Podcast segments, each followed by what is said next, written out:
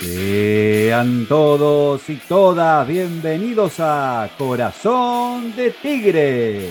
Después de cada partido, analizamos al matador. Lamentablemente no pudimos en esta nueva aventura. A pesar del árbitro, Tigre dejó todo en la cancha y se quedó ahí, ahí nomás de la gloria. Solo resta decir de nuevo, gracias, gracias, gracias. Mi nombre es Germán K y también me acompaña en este último episodio del año el señor Diego Cabral de Fonseca. ¿Cómo estás, Diego? ¿Qué tal, Germán? ¿Cómo están todos? La pregunta es, ¿teníamos chances reales de llegar a la final? No hablo desde lo deportivo, hablo desde el negocio. Y como siempre te decimos, seguinos en nuestras redes sociales y acordate, entrar a nuestra página web www.corazondetigre.com.ar. Hay notas muy interesantes, no te las pierdas.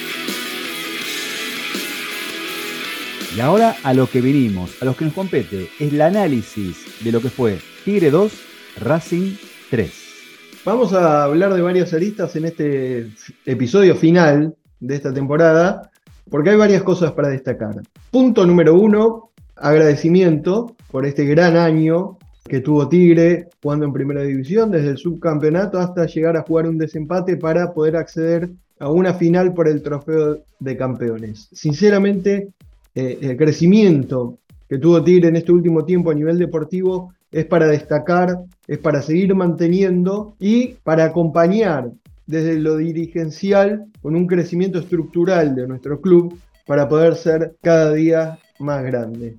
En cuanto a lo que anunciaba como título, ¿teníamos chances reales de jugar la final? ¿Cuál era el negocio? Eh, no nos olvidemos que la dirigencia del fútbol argentino viene de comerse una final de Copa Argentina entre Talleres de Córdoba y Patronato. Hablando de una posibilidad de Patronato jugar un torneo en Abu Dhabi y que rápidamente tuvieron que salir a decir que no iba a ser así, que iba a jugar Racing contra el ganador de la Copa de Campeones y el negocio va cerrando de a poquito. Hoy Darío Herrera fue el árbitro del partido entre Tigre y Racing. Tiene un récord nefasto con Tigre. Tigre pudo ganar una sola vez en 14 partidos observados por Herrera, dirigidos por Herrera. Fue aquel encuentro en el cual Tigre le ganó la semifinal de ida Atlético Tucumán por la Copa de Superliga 2019 5 a 0. Esa fue una noche de fútbol total y me parece que ni 10 Darío Herrera podían dar vuelta o revertir esa situación. Pero cuando vos recibís la noticia que el combo que va a dirigir a tu equipo es Darío Herrera como árbitro principal y Fernando Espinosa en el bar,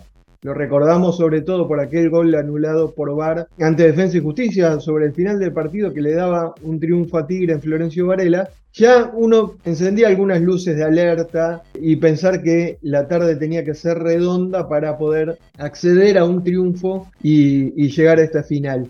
Lo cierto es que a lo largo de todo este año preferí no hablar sinceramente de los arbitrajes. Yo tengo la postura de que si vos haces un gran partido eh, no hay árbitro que te pueda terminar perjudicando, te pueden anular un gol, cobrar un penal en contra, pero si el rendimiento en general es bueno y sos superior a tu rival, es difícil que te puedan meter la mano en el bolsillo. Esa es otra de las partes a las cuales me quería referir. En cuanto a lo futbolístico, y dos partidos. Hasta la expulsión, podríamos decir que todavía seguíamos con el envión para poder ponernos 2 a 0. Una expulsión inexistente. Lo hablábamos también otro de los puntos antes de, grabar este podcast, de hablar de el penal. ¿Y cuántas veces, con decisiones de VAR o ayuda de VAR, estuvieron analizando jugadas en favor de Tigre durante minutos? Cuando con una sola vista de la jugada se podía resolver o interpretar que el fallo era favorable para Tigre. Bueno, esas son algunas de las cosas que quedan ahí, que te hacen pensar, es decir, como siempre con nosotros tenemos tantos problemas, la verdad, son algunas cosas que quedan ahí flotando en el aire. Y se pasó un título de Teis Sport que ponen polémico penal para Tigre. Y yo digo, polémico penal para Tigre. Claro, ingresas a la nota y dice que fue polémico porque el árbitro tardó cinco minutos en cobrar un penal evidente. Pero claro, te ponen polémico penal para Tigre, uno que piensa, favorecieron a Tigre. Pero bueno, exacto. Una más. Y, e, e, ese es un lindo debate para, para a la gente que nos gusta los medios hay mucha gente que hoy compra títulos.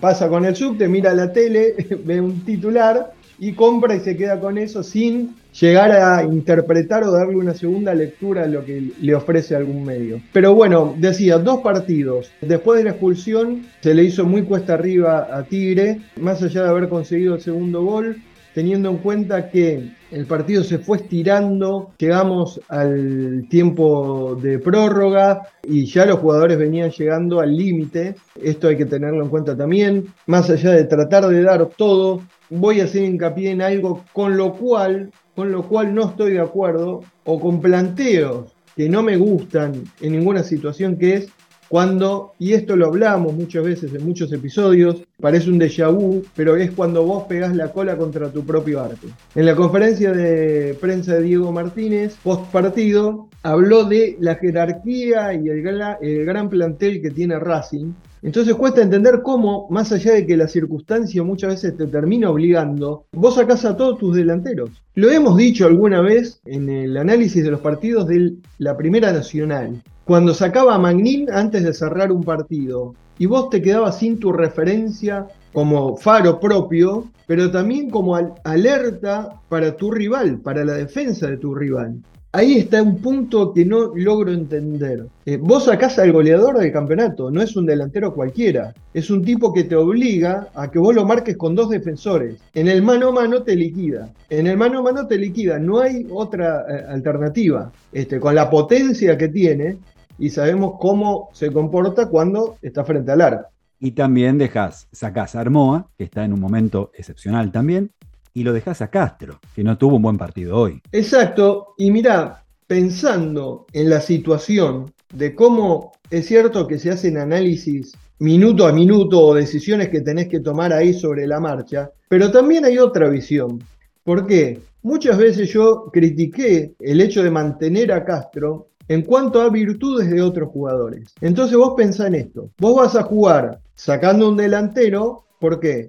Porque te echaron eh, a un defensor. Entonces tenés que poner otro central, tratar de reacomodar primero la defensa y después ir acomodando las piezas hacia el arco rival. Ahora bien, y ese es un buen punto que tocaste, vos lo sacaste a Armoa, un delantero que viene en racha, prendido fuego, que con pocas participaciones resulta muy peligroso, tiene una gran velocidad, que lo diferencia, te diría, no sé si no es el jugador más rápido de Tigre, no sé si no es el jugador más rápido de Tigre. Y vos, pensando que vas a empezar a retrasar el equipo, empezás a sacar delanteros y sacás, pensando, insisto en esto, en jugar de contra o aprovechar las que te puedan quedar, sacás al jugador más rápido. Hago la comparación mano a mano entre Castro y Armoa. ¿Cuál elegirías para sacar? Teniendo en cuenta que vas a tener que apostar ese recurso de contra. Te vas a quedar con el jugador que te puede dar este, un cambio de ritmo o aprovechar su velocidad para superar al rival.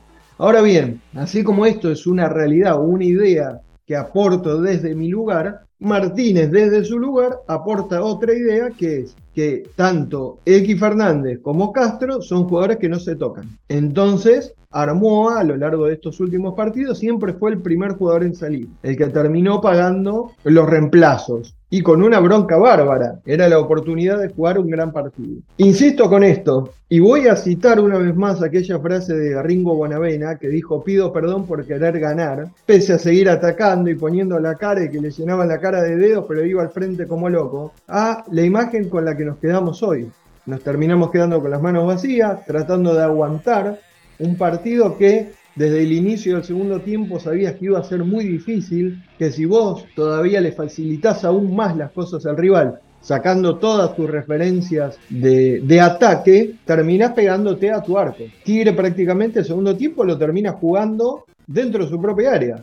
Y sabés lo que pasa. O sea, el, rival está a un paso de meter la pelota en el arco. Eh, le costó mucho, es cierto, los jugadores dieron hasta lo que pudieron. X Fernández surge como, como un jugador que se hizo cargo prácticamente solo de la mitad de la cancha, tratando de agarrar la pelota que le comentan infracciones y tratando de llevar el partido a los penales. Otra pregunta, ¿quién iba a patear los penales?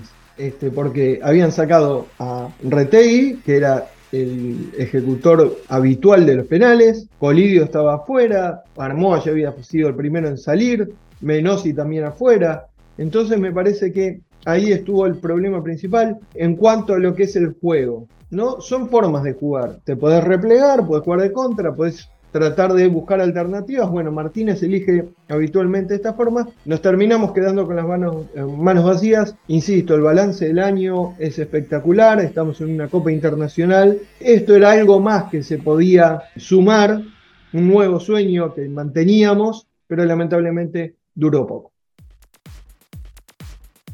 Y ahora vamos con el podio. Los tres mejores según Corazón de Tigre. El puesto número 3 es para para Mateo Retegui, que fue autor de uno de los goles de Tigre, un jugador que termina siendo el goleador del campeonato, terminó siendo el goleador del campeonato, que aporta siempre sacrificio, este, que terminó conformando esa dupla letal junto a Facundo Colidio, este, y lo vamos a sumar en este último podio, en esta última presentación de Tigre en este 2022, en el puesto número 3. Puesto número 2. Puesto número 2 para Facundo Colidio, justamente el compañero de ataque de Mateo Retegui, otro jugador con una jerarquía impresionante, eh, otro de los jugadores que también aportó muchos goles este, y que fueron prácticamente reemplazados eh, eh, al mismo momento, este, pero Facundo hizo un gran partido, también preocupa justamente eso, sacaron dos jugadores este, sobre todo Colidio, que venía teniendo un partido, se estaba mostrando muy peligroso, terminó saliendo, le vamos a asignar el puesto número 2 de nuestro podio. Y finalmente el puesto número 1 es para... Puesto número 1 para X Fernández, lo comentábamos recién, un jugador que surgió sobre el final haciéndose cargo de la mitad de la cancha, tratando de administrar cada pelota que podía tener Tigre, que podía llegar a este, sacar eh, agua a las piedras, como se dice habitualmente, conseguir un poquito de oxígeno, tratar de bajar un cambio al partido, tratar de cortar este, el ritmo que quería imponer Racing. Me parece que eh, asumió un rol protagónico en esos últimos minutos y lamentablemente, bueno, todos sabemos cómo terminó la historia, pero me parece que X va a merecer este, el puesto número uno en nuestro podio. Ahora te pregunto, ¿no son los tres jugadores que le dieron un salto de calidad a Tigre durante el año? Pensándolo así rápido. Eh, sí, sí, sí, sin duda. Tuvieron un gran momento como dupla. Lo hablamos muchas veces esto de las duplas que manejaba Martínez en la Primera Nacional, sobre todo que eran Proti y Magnin, y después la alternativa que surgió con Retegui y Colidio, eh, que se entendieron muy bien en este último tiempo la aparición de Blas Armoa, pero me parece que X en su ingreso, en su inicio en Tigre, en su presentación en Tigre, habían mostrado un nivel altísimo, este, que muchos nos ilusionamos viendo que tenía una muy importante jerarquía, era un jugador de buen pie, un jugador inteligente, y que después quizás tuvo algún bajón. Pero me parece que pasa, y creo que también le ha pasado a Menossi en algún momento, eh, jugar al lado de Prediger no es fácil. Quizás porque Prediger tenga la forma de adueñarse del círculo central. Entonces, para que juega como ladero, quizás se termina perdiendo. En algún momento me parece que pasó con Menossi también.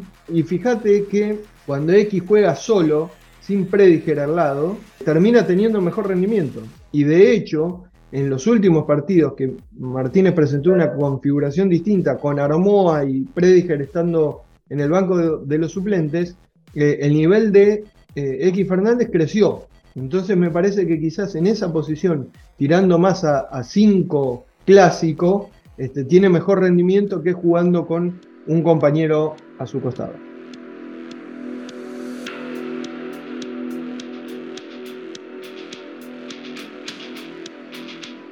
Y así llegamos al final de un nuevo episodio de Corazón de Tigre. Se nos acaba la temporada, señoras y señores, se nos acaba el año.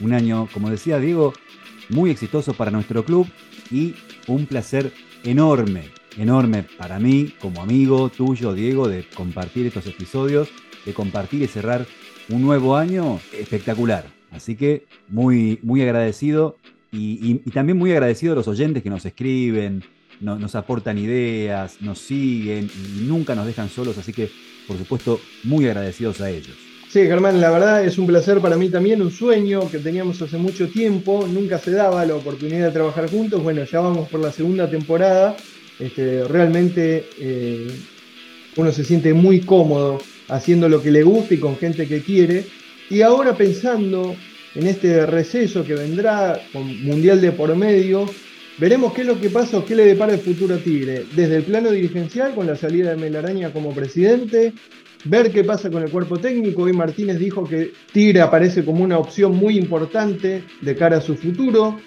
Eh, veremos qué pasa con ciertos jugadores. Así como se habla o hablamos de que Martínez logró consolidar a ciertos jugadores o hizo explotar a ciertos jugadores, caso Retegui o Colidio o Blas Armoa, hay otros que bajaron increíblemente su nivel, que se terminaron prácticamente marchitando, podríamos decir, como son Proti y Magnin, que fueron figuras en el torneo del ascenso. Y ahí está otra pregunta que me gustaría hacer. ¿Qué tanto menos son Magnin o Proti en comparación a Flores? No lo digo por Flores en sí, por Gonzalo Flores, el chico que habitualmente juega en reserva, sino teniendo en cuenta en el peso que tenía este partido, que era prácticamente una final, una final bis, podríamos decir, de poner a un jugador de cierta jerarquía, de cierto peso, con un buen bagaje sobre el lomo, me parece que ese fue otro de los puntos que más se le criticó también en las decisiones que tomó hoy Diego Martínez. El próximo torneo va a estar arrancando en la última semana de enero de 2023. Mañana se va a presentar el programa de partidos, se va a transmitir en vivo a través de las redes de la AFA. Así que estaremos atentos y estaremos, mejor dicho, informando a través de nuestras redes cómo será el calendario de Tigre para el próximo año. No me quiero olvidar de un equipo que también formó parte de nuestros informes o, de nuestros datos que íbamos aportando en cada episodio, sumando a este gran año de Tigre eh, del equipo de reserva, ¿eh? haciendo una campaña histórica, haciendo un, campañón, sinceramente, el equipo de Juan Carlos Lenkio, así que lo sumamos también a este gran año, a este balance de año, destacar una vez más el agradecimiento para cuerpo técnico, jugadores y obviamente a toda la gente que hizo del José de la Giovana una fiesta en cada presentación de Tigre. Diego, cuando vuelva Tigre nos reencontramos. Ahí estaremos. Adiós.